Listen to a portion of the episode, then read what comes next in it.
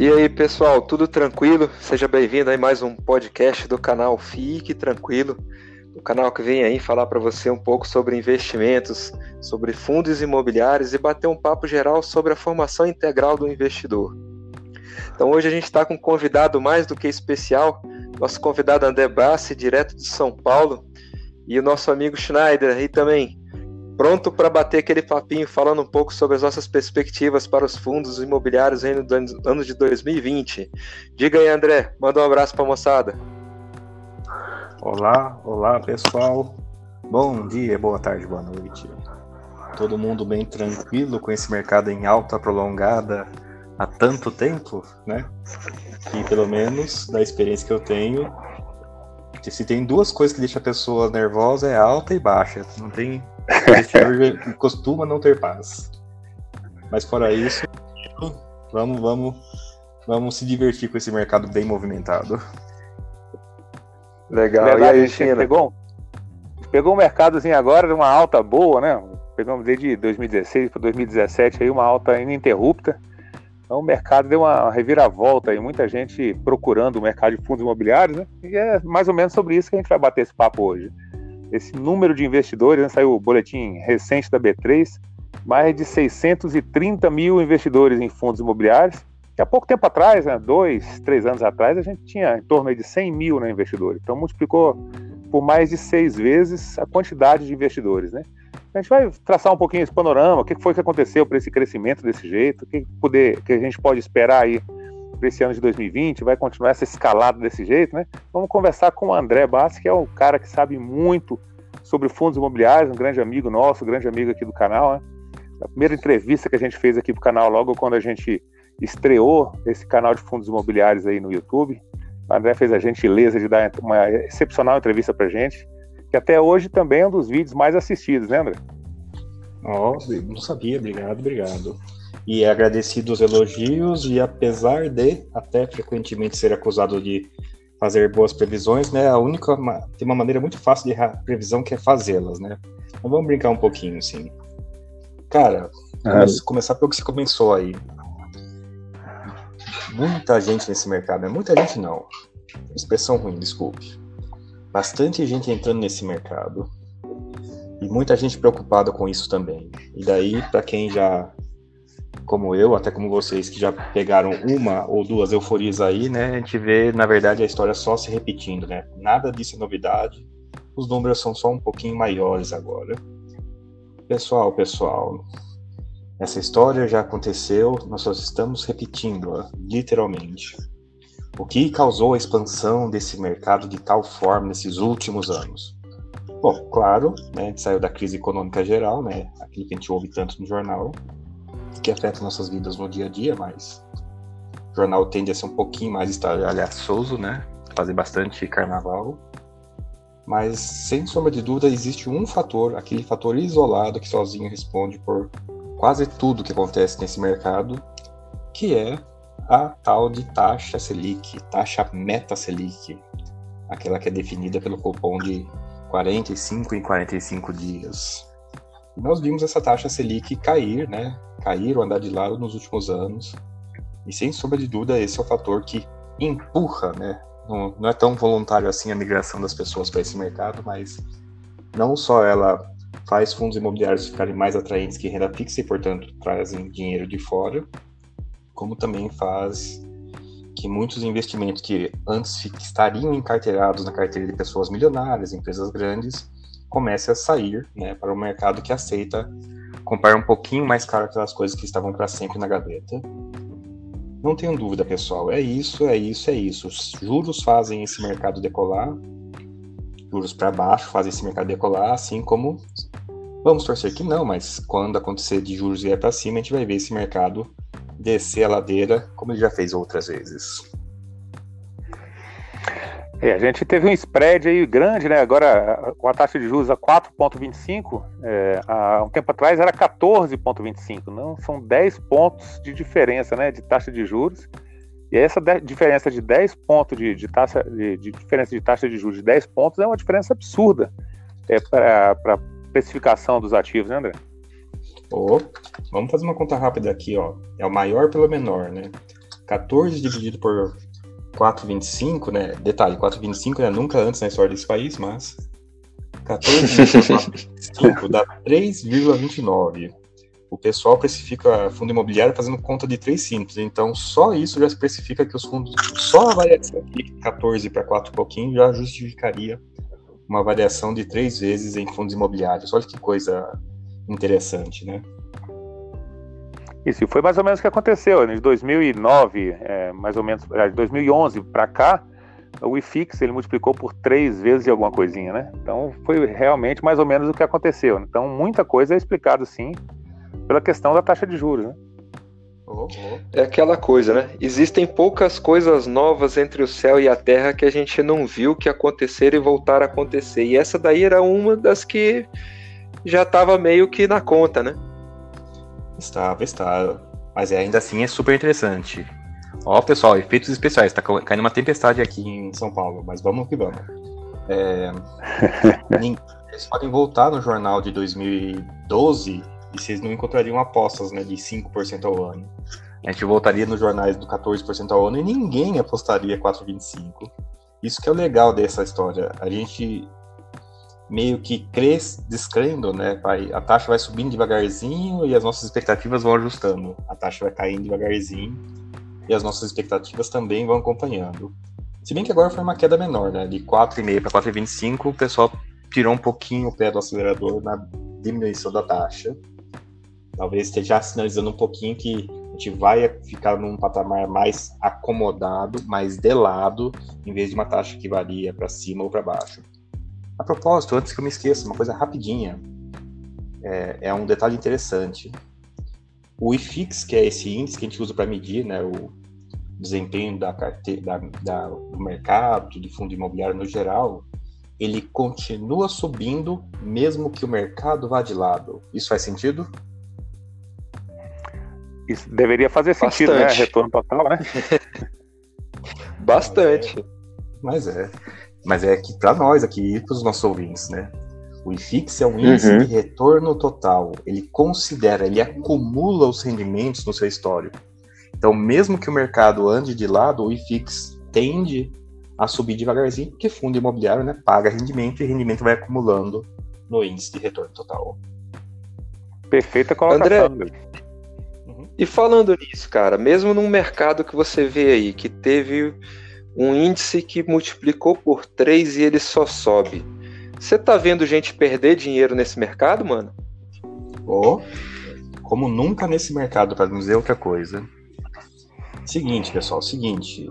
É um, seria um efeito estatístico impressionante. É como alguém consegue perder dinheiro do mercado em alta.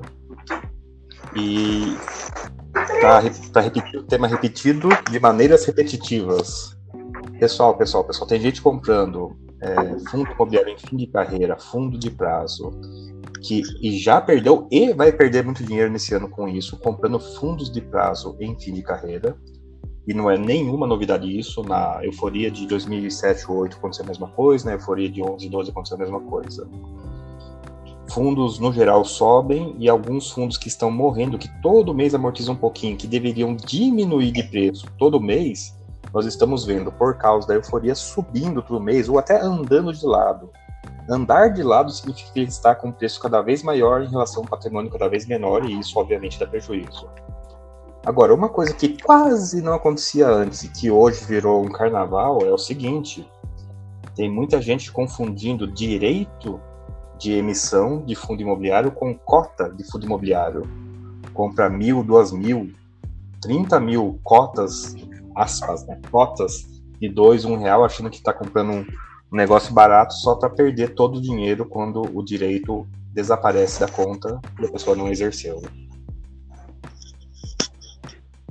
Não, isso é terrível, é, né? a gente... porque a gente também recebe muitas perguntas sobre isso, né? Realmente é, o pessoal é, não entende como é que funciona, não entende nem o, o que, que é o recibo de subscrição, o direito de subscrição, e ele acaba comprando achando que é cota, né? Depois, quando ele percebe, ele fala, pô, eu deveria ter feito mais alguma coisa, ou então a pessoa sabe até que é o direito de subscrição, ela compra esse direito de subscrição, ele acha que já fez a subscrição comprando o direito, né?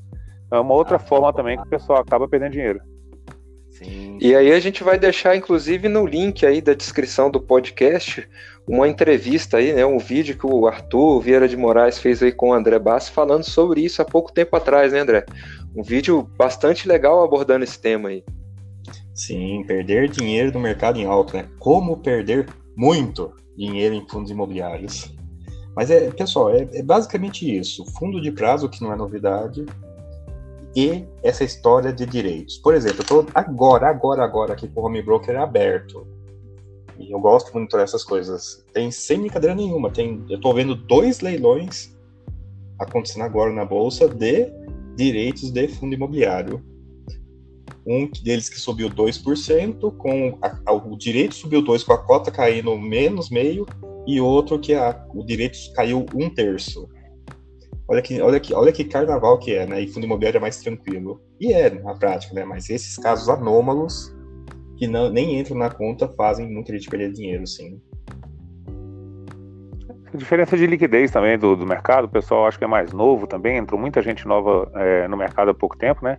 Então acaba realmente mudando um pouco a, é, a dinâmica, né? Então, assim, quando o mercado começa a ficar um pouco mais maduro, é, o pessoal começa a entender mais ou menos como é que funciona, Aí tem um movimento desse muito grande, né, de taxa de juros e também é, que corresponde com a entrada de muita pessoa é, nova, né, que não entende muito bem como é que funciona. E acaba acontecendo essas discrepâncias aí é, no mercado, né?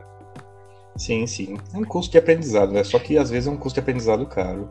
Você imagina, eu de vez em quando com o gestor, o gestor fala, não, chega esses e-mails para mim também, de pessoas que compraram a cota e falaram para, ah, devolve a cota lá para eu poder participar da emissão, daí o gestor fala, cara, não tá mas sim, cara. Dois terços de todo mundo que tá nesse mercado é novo. Imagina a, a, o quanto as pessoas estão aprendendo, ainda às vezes com prejuízo, essas coisas. E tem outra que você fala muito, que é a questão de operar rateio, né, André? Dá uma dica pra moçada também com relação a isso aí. Ai, meu Deus, eu tenho tanto, tanto, tanto, tanta tristeza desse assunto que eu até evito explicá-lo, mas bora lá.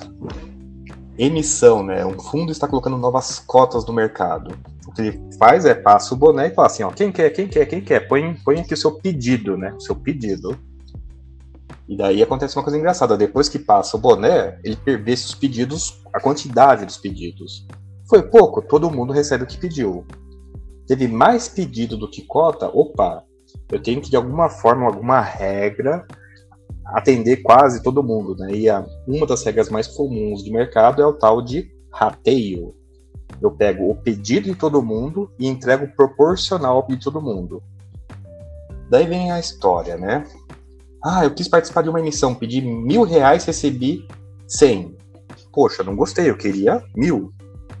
Ah, outra emissão, vou pedir dois mil reais, porque daí eu consigo receber um pouco mais. Ele pede dois mil reais e recebe quatro, quarenta reais. Ele fica super bravo. Como assim? O que está acontecendo? Daí é o, a bolsa, ou né, o corretor, ou o fórum explica para ele, não, isso é rateio, tem mais gente pedindo do que cota disponível. Daí a pessoa tem a genial, original, né, aquela ideia né, nova, de operar rateio. Não, pera um pouquinho aí. Vou fazer uma coisa, aspas, inteligente. Vou perguntar no fórum quanto o pessoal acha que vai dar de rateio, para eu pedir duas, três, quatro, dez, vinte, quarenta vezes mais do que eu quero e assim ser atendido. Isso é operar rateia, pedir muito mais do que você quer, esperando receber menos. O problema é que nem toda emissão dá rateio, né? Inclusive eu tô, ó, informação online que a gente tinha aqui, ó, um FIP acabou de sair a notícia que ele não deu rateio não, foi atendimento integral das cotas. Teve mais umas duas ou três emissões de fundo imobiliário que também fez isso. O problema de operar rateio é que uma, a hora que ele dá errado, ele... a gente não fala nesses termos, mas conta corrente em corretora é igual conta corrente em banco. E o que você pede na emissão, você paga. Não, ah, eu não quero, ah, eu não, não sabia que ia chegar tudo isso. Não, cara, você pediu isso, você assinou um cheque para a corretora e a corretora foi lá, comprou e agora vai cobrar o cheque de você. Detalhe interessante, vai para vai o pau normal, viu? Vai para execução, vai o nome fica sujo, perde casa, perde pedaço de salário, essas coisinhas assim, super tranquilas de participar de uma emissão. O cara é promitente comprador. Ô, oh, promitente comprador mesmo. É. Detalhe interessante, pessoal, tá na, até na lei dos fundos imobiliários. O boletim de subscrição é um título executável extrajudicial. Não precisa nem passar pela justiça para usar ele para cobrar você. É dinheiro na mão. Dinheiro na mão, é um checão. Vai, vai lá no cartório e põe o seu nome no pau, põe o seu nome, põe o seu nome no, nos devedores e vai sair executando você, sem nenhuma tristeza, não. E André, e com relação a esse crescimento, a gente teve um crescimento muito grande em 2019, né? 2018 é, teve um, bom crescimento também. Para 2020, a taxa de juros ela não tem mais como baixar 10 pontos percentuais, né? A gente já está em 4,25. Pode até ser que baixe, a gente não sabe. Pode ser que, que permaneça durante um bom tempo nessa taxa, pode ser que aumente, né? Mas não vai mudar é uma, muito grande, é, de forma muito grande, como foi ano passado, ano retrasado, né? É, como é que você acha que vai se dar o crescimento do mercado? Você acha que ele vai ter um, um, um crescimento é, atrelado aí ao ciclo? É, se não tiver mais essa questão da taxa, você vai, acha que o mercado não vai ter mais esse crescimento tão forte como teve agora? O que a gente pode esperar? O que, que você considera aí? É razoável se esperar para 2020? Cara, é eu acho, e é achismo puro, tá? Que a gente vai ver mais um ano de emissões tão grandes quanto o outro mesmo com a Selic de lado. Na verdade, supondo a Selic do lado. Se a Selic subir, esquece. O mercado desmorona e ninguém mais faz emissão nenhuma. Agora, supondo sim, que a Selic ande de lado, né, a tese de que ela não vai ter que, como cair muito, ao contrário do que talvez diga a lógica, tal, ainda assim é capaz de ter muitas emissões. Por quê? Não é a Selic baixar que dispara emissões. É o nível da Selic que inibe emissões ou habilita emissões. E a Selic é 4, 5%, com 3, 4%, nós estamos falando de juros reais aí abaixo de 2%, ela habilita a emissão. Muita gente um pouquinho mais inteligente vê a situação de 2% de juro real e começa a despejar ativos do mercado para quem quiser comprar. É uma coisa que talvez não faça muito sentido para a gente que vê a emissão aqui como cliente, mas o maior limitador de emissão não é o público, é a disponibilidade de ativo. Não que vai faltar ativo ou não, mas a Selic a esse nível habilita muitas emissões ainda. Tem muito ativo, tem muito estoque que ainda pode virar fundo imobiliário de tijolo. Ativo de crédito, né, que são os fundos imobiliários de papel no geral e os fundos imobiliários de CRI. Nossa senhoras, nós estamos falando de uma ideia que pode ficar por 200 e ainda assim está crescendo. Não, Já vai... tem espaço, né? Tem, tem. De novo, a Selic se mantendo nesse patamar, o mundo não entrando em guerra, a gente entrando em coronavírus, não tá greve dos caminhoneiros, blá blá blá. Né? Qualquer desastre desse sempre puxa o freio de mão ou inverte a guinada mais. Esse nível baixo de juros incentiva a emissão tivemos uma pequena freada né, no, na, na Selic agora, e eu estou até abrindo aqui rapidinho. Eu estava contando as emissões que estavam tendo nesse exato momento. Então vamos, vamos fazer uma conta aqui rápida, rapidinho, rapidinho, rapidinho. Cadê? Uma, duas, três, quatro, cinco, seis, sete, oito, nove, dez, onze, doze, treze, 14, 15, 16, 17, 18, 19, 20, 21, 22, 23. 25 emissões nesse momento. Tem mais emissão nesse, nesse mês, hoje, do que tinha fundo imobiliário quando eu comecei, mas tudo bem. Fora as emissões de ações também, né? Nossa, né? E todas disparando, né? Nem, nenhum déjà vu com 2007, né? Mas tudo bem. É... Ah, são 20 e tantas emissões. Ah, mas é, pôs o freio no Selic? Não, essa, essas 20 e tantas emissões surgiram no contexto da Selic é 4,5. Então a Selic 4,25 não só sustenta esse nível de emissões, como na verdade até habilita um pouquinho mais. Olha aqui, olha que raciocínio um pouco mais pontual esse.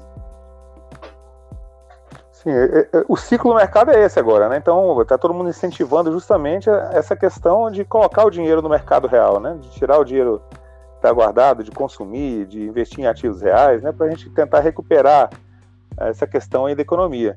E aí, vários setores de FIIs vão aproveitar esse crescimento de forma é, diferenciada, né, André? O que, que você acha em termos do, dos setores de FIIs? Como é que eles vão aproveitar esse ciclo de mercado que se iniciou né, no passado aí, é, com muitas emissões que vão continuar, que tendem a continuar esse ano, né, com essa, uma Selic baixa? Como é que você acha que os diferentes ciclos de mercado, né, shopping center, é, o, lajes corporativas, logística, como é que você acha que eles vão se aproveitar desse ciclo? Bom, para não complicar muito, vamos falar de alguns poucos. Começando pelo que qual deve andar é, tranquilo, né? Shopping. Shopping, com a economia retomando, deve ter uma vida tranquila. Devemos ver emissões aí, porque, novamente, nesse nível de taxa de desconto você consegue desencarteirar muita coisa, mas não deve ser terrivelmente revolucionário. Lajes corporativas, por outro lado, nós vamos ver o céu e o inferno nós vamos ver o leasing spread, né, o, quando o valor do aluguel, a variação do valor do aluguel aumentando em São Paulo e ainda bastante de lado no Rio, então lajes em São Paulo, talvez a gente veja um aumento do valor dos aluguéis e talvez das cotas pelo valor, pela renda e não mais pelos juros, né?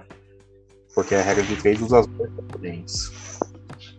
Outro setor que vai aparecer muito, eu tenho certeza, é logística logística é um pouquinho mais commodity, é um pouquinho mais fácil de ir do céu ao inferno do que escritório, porque é fácil, rápido de construir.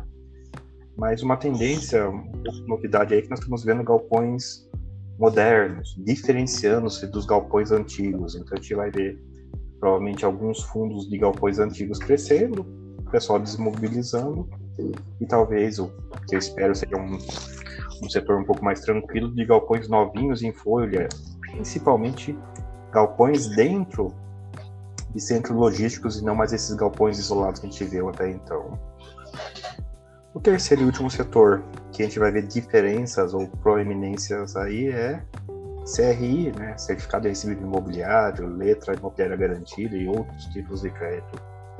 Fundo imobiliário começou com imóveis de tijolo, né, a gente inventou o termo fundo de papel quando começou a ter esses esquisitinhos aí, mas na atual velocidade, é provavelmente o mercado já vai ficar maior em dívida imobiliária do que tijolo imobiliário mesmo. A gente vai ver muitas emissões de fundo de papel, fundo de fundo, fundo de CRI nesse ano, porque nós vamos, não é exatamente uma desbancarização, mas é um movimento de ativos que antes eram necessariamente criados no sistema bancário, agora vão estar mais disponíveis a essa quantidade enorme de gestores que nós estamos vendo agora.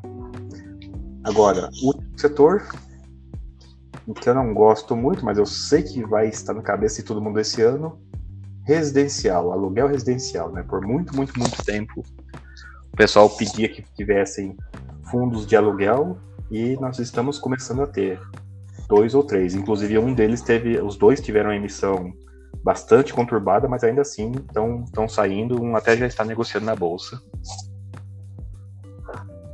É, é um novo conceito de aluguel que eles tentaram colocar nesses novos fundos, né, André? Porque a gente tinha é, a questão do desenvolvimento, pro, é, fazer o desenvolvimento do, do, do empreendimento para depois alugar, né? Teve o caso de Parambi, lá em São Paulo, né? Que tem aqueles probleminhas da, da questão dos terrenos. E agora eles estão querendo fazer um, um tipo de. É, como se fosse um, um, aluguel já com diversos tipos de serviços incluídos nesses residenciais, né? Para tornar isso um diferencial. E aliado aí também é, algumas consultoras grandes, né? Sim, sim. Meu medo desse setor são. Eu tenho medo desse setor por duas razões, vamos dizer assim. A primeira é que isso aí, esses diferenciais tornam esses aluguéis, na verdade, quase hotelaria. E quase hotelaria me remete a, na hora à crise da, dos flats, né, que a gente vivenciou aqui em São Paulo há anos atrás. Vocês estão rindo, né? Mas lá no Rio de Janeiro, por causa da. ainda por causa da limpeza e tal. Quando a gente fala de aluguel diferenciado, a gente está falando de quase hotéis, quase flats. E isso é muito bom quando a economia vai bem, e vou dizer para vocês, pessoal, vira fluxo negativo quando a economia vai mal. Ele é muito, muito mais hipercíclico do que nós estamos acostumados, e isso pode ser surpresa para muita gente. Quem está no mercado. E muito rápido, né? Ou seis meses para você parar de ficar recebendo, ficar recebendo dinheiro e de repente vem uma assembleia falando assim, ô, oh, vem pôr dinheiro no fundo aqui. Isso dito, tem os, os, os, os aluguéis residenciais de prédio inteiro, que não necessariamente têm serviços tão mais elaborados assim. Esse talvez tenha uma sobrevivência maior, mas ainda assim, você vai ver a matriz de receitas e despesas de um empreendimento desses, as despesas é quase. Ela começa em 30% nos mais simplinhos e chega a 50%, 60% da receita nos mais complexos. É, é, é, é, complicado, viu? Você ter um empreendimento com 50% de despesas dele em relação ao cheio, tá com 50% de vacância. E a despesa Não. fixa, né? Independente da sua receita. Exatamente, esse é o grande pulo do gato. As despesas são fixas. Só que uma despesa fixa alta com uma vacância variável é bastante, bastante cruel. É, que fica mais, mais ou menos batendo com o setor de, de hotéis, né? Que também tem uma, uma receita fixa bem elevada, então em momentos bons está tudo bem, em momentos ruins está tudo muito mal, né? Sim, sim. Tudo bem que eles são eles... médio stay, long stay, é um conceito que a gente ainda vai testar no Brasil, mas em relação ao resto do mundo é bastante tranquilo, bastante trivial. Mas ainda não, não, não desmerece a sazonalidade que pode ser bastante crítica nesse novo setor.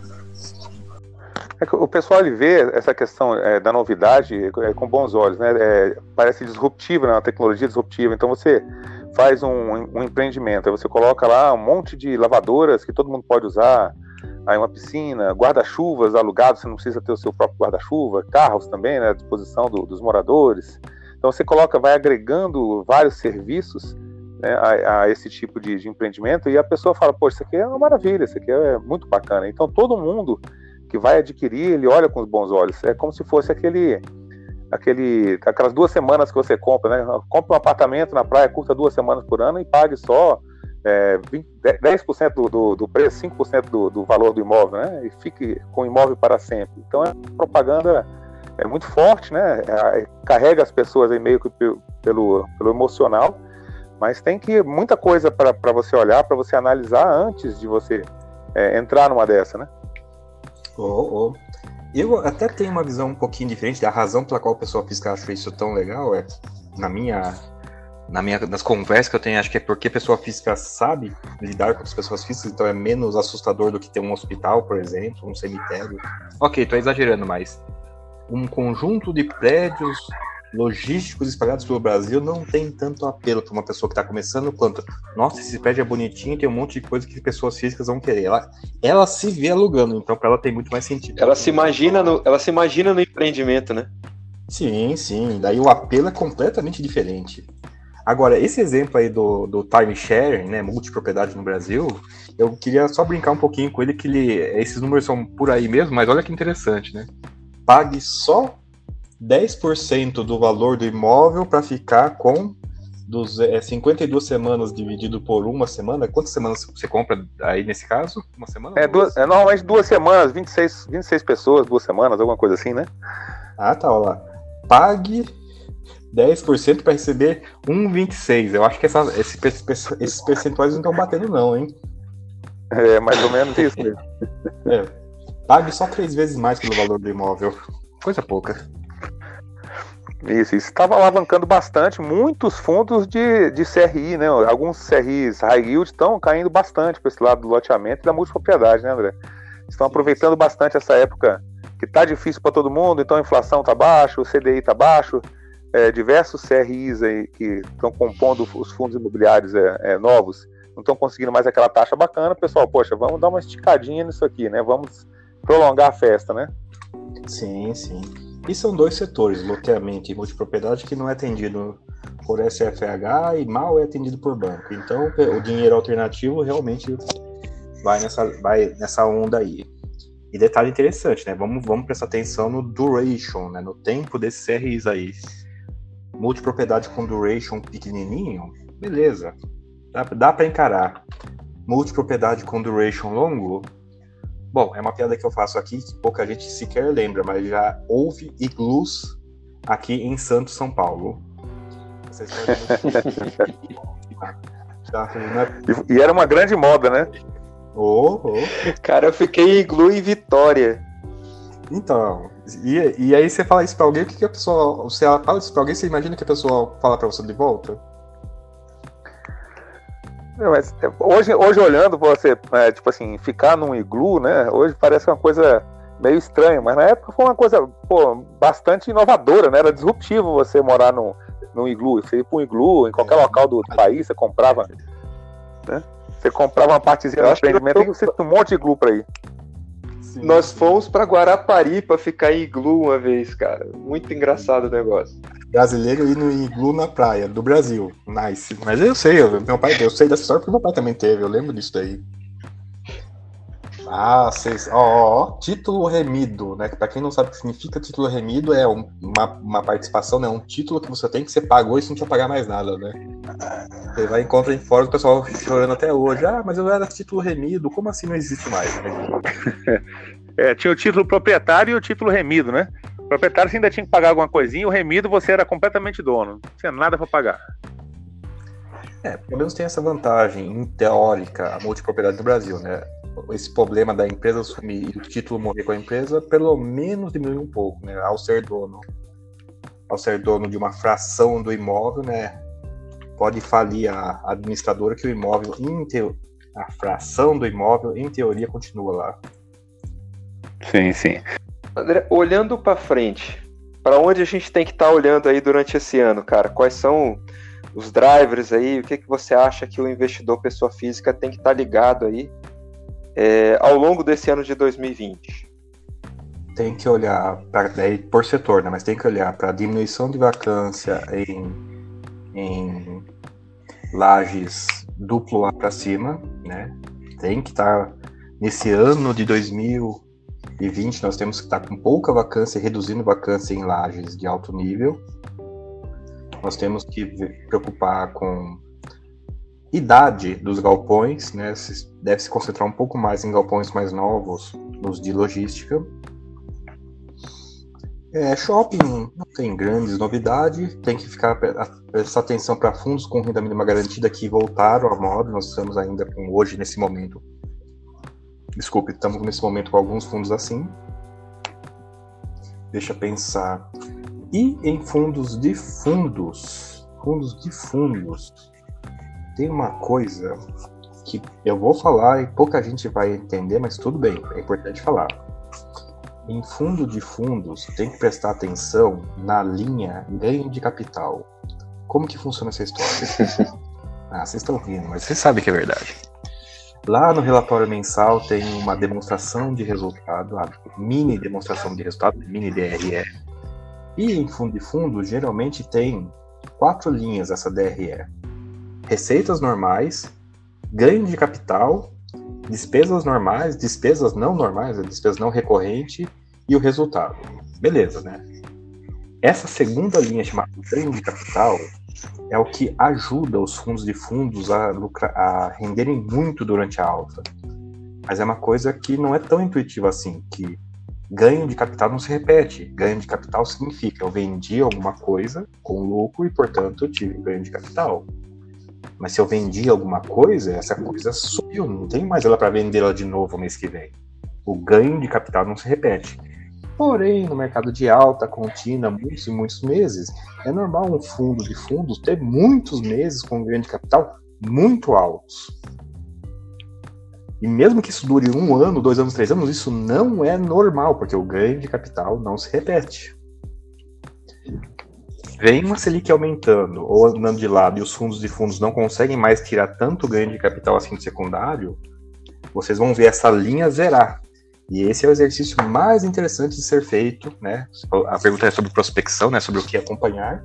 Essa linha é mais importante de acompanhar nos fundos e fundos, ter uma noção do nível de rendimento normal do fundo sem o ganho de capital. Ou seja, pegar o relatório mensal, pegar essa DRE, pegar a linha de ganho de capital, zerar ela e calcular qual que é o resultado normal do fundo e ter esse número na cabeça, viu? Não pode reclamar depois, não, mas eu comprei esse fundo, ele estava pagando um real por mês, dois reais por mês, um real e cinquenta por mês.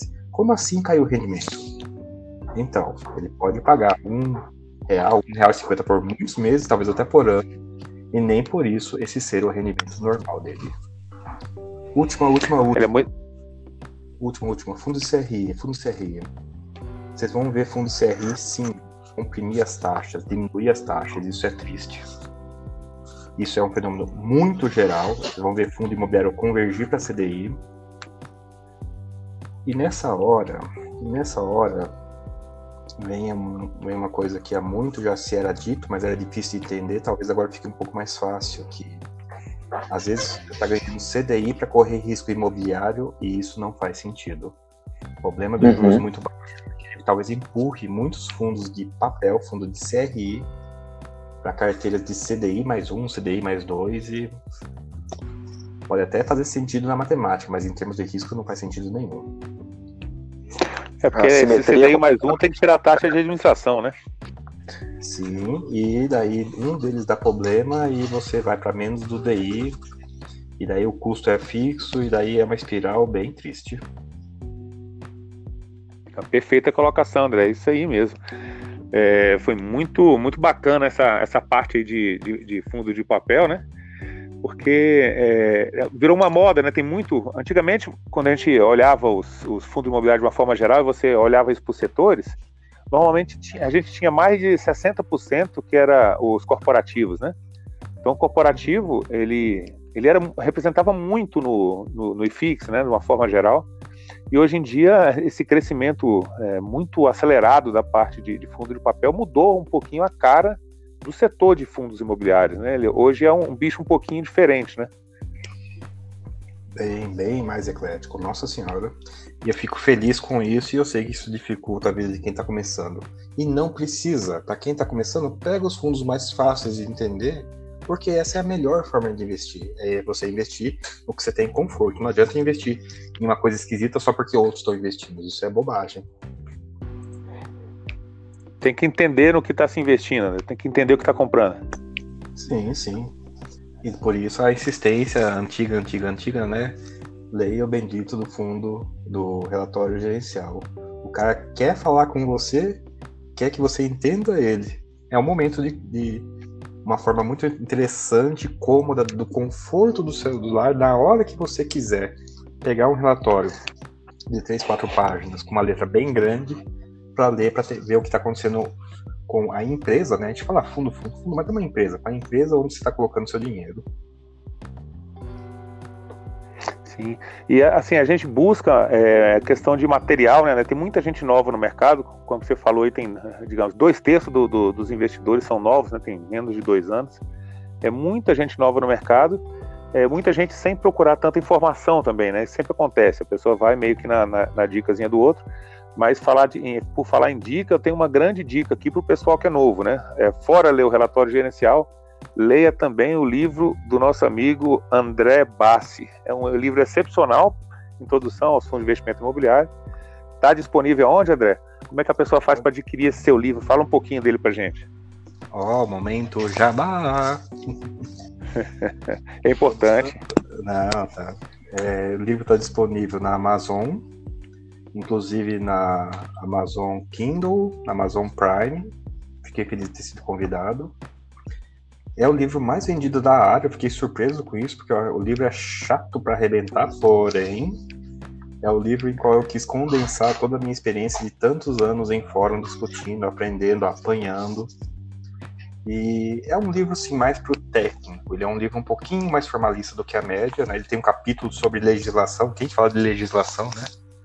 Mas assim, eu achava que é um livro que eu ia escrever e ia parar de vender, e não, ele realmente é o mais vendido no setor de imóveis da Amazon quase todos os meses desde que ele foi lançado, que foi lá em 2014 já. Daqui a pouquinho o livro está completando até já completou mais de meia década já, né? E bichinho tá no top das paradas. Eu fico assustado até. E às vezes eu tô vendendo na frente de autor famoso que demonstra que esse mercado realmente está eufórico, porque um livro nicho, né, em teoria não deveria ir tão longe.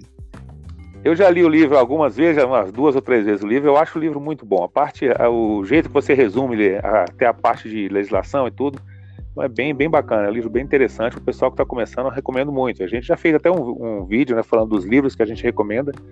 E dentro desse vídeo nosso, que está lá no canal do YouTube, tem o livro lá de fundos imobiliários do André Bassi, que tem muita experiência no mercado, uma pessoa muito capaz, muito estudioso, né? Então ele dá é, essas impressões, deixa essas impressões aí do, dentro do, do, livro, que é muito bacana, muito legal.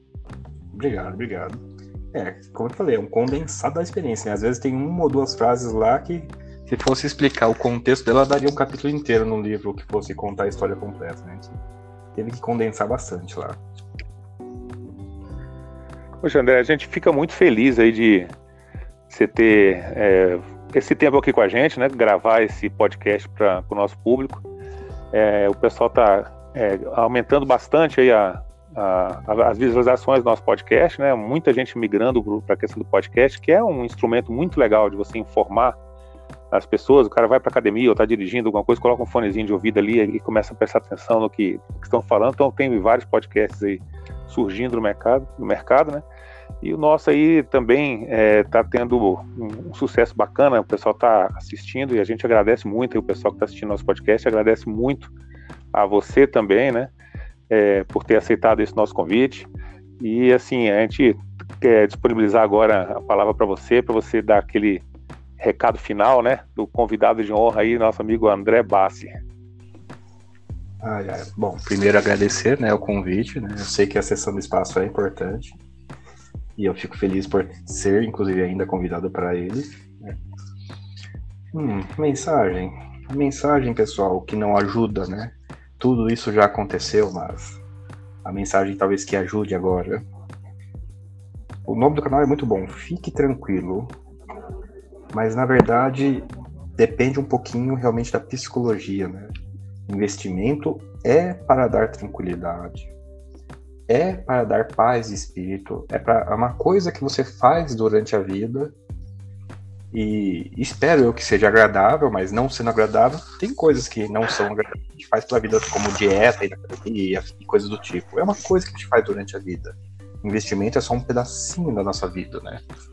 Mas por mais que seja um pedacinho com grande impacto, ainda assim seria bom que ele fosse feito se não com prazer, pelo menos com não desprazer. Bolsa, em momento eufórico, é o momento ideal de falar o seguinte: venha para a bolsa, mas venha, venha devagarzinho. Comece, mas comece devagar. Se você vê que você tolera ou até gosta, feliz, toca o barco, vai investindo. Agora, sentiu que não está fazendo sentido, que não é aquilo, que o, que o negócio está um pouquinho afastado da sua convivência, eu, o melhor conselho, a melhor mensagem que eu posso pra, dar para você é não invista. É estranho, né, no canal de investimento de falar isso, mas cuida das dívidas, cuida da sua renda fixa, cuida dos seus planejamentos pessoais. Renda variável enriquece, mas não enriquece todo mundo. Enriquece só quem tem paciência com renda variável. Acho que a mensagem é essa Venha, venha devagar, testa a água e se gostar, sim. Se não gostar, paciência. Não force-se, porque a bolsa é muito cruel com quem não gosta dela. Muito boa. Parece muito assim uma coisa do empreendedorismo, né? É bom pra caramba, você pode ficar rico, mas não é para todo mundo. Então, se você não tem estômago, cara, não faz mal você fazer um concurso, não. É pior do que vir aqui conseguir sucesso. Sim, sim. Cara, porque é o seguinte, a gente tá vendo gente, quando é uma coisa engraçada, né? A bolsa sobe, o número de pessoas, o número de pessoas na bolsa aumenta. A bolsa cai, o número de pessoas na bolsa cai, ou seja, as pessoas estão comprando quando sobe e vendendo quando cai. É justamente o inverso que é necessário para ficar rico. Muito bom. Andrezão, quando é que você vem para Brasília? Ah, vou tentar ir passar em março aí, tem que fazer umas visitas, tem que catar um pouquinho de livro ainda que tá aí, né? Tá a mudança ainda não veio completa. É, tô dando uns tours aí com o pessoal dando curso, mas é mais para assistir os cursos, não tô ainda na, na vibe de fazer curso. Quando é que vocês fazem curso, aliás? Rapaz, estamos tá começando... saindo por aí em breve. Tá no forno, estamos gravando, já já ele sai. Meu Deus do céu, solta de uma vez. Oh, pessoal que é perfeccionista, é, estamos no momento que é necessário o curso. A perfeição pode vir depois, tá? Legal. Isso é verdade. Brigadão mais uma vez. E aí a gente termina por hoje aí nosso podcast, agradecendo a toda essa audiência aí, a galera que conseguiu aí assistir até o final. Esse podcast ele vai ficar exclusivo podcast, então ele não vai para o canal do YouTube. Né? A gente vai fazer a distribuição no áudio somente pelo podcast. Então, moçada, divulga, manda pro teu amigo aí, porque esse tipo de informação é show de bola e ele serve para aquele cara que é teu amigo. Aquele cara que no final ele vai ouvir e falar assim: Poxa, informação de qualidade, a coisa chegou, com gente que realmente interessa e que realmente sabe do que está falando. Andrezão, obrigado, cara, muito obrigado mesmo. De nada, pessoal, agradeço novamente também pelo, pela, pelo convite. Grande abraço, André, tudo de bom e um grande abraço aí para nossa audiência também, principalmente. Fique tranquilos, né? Aê.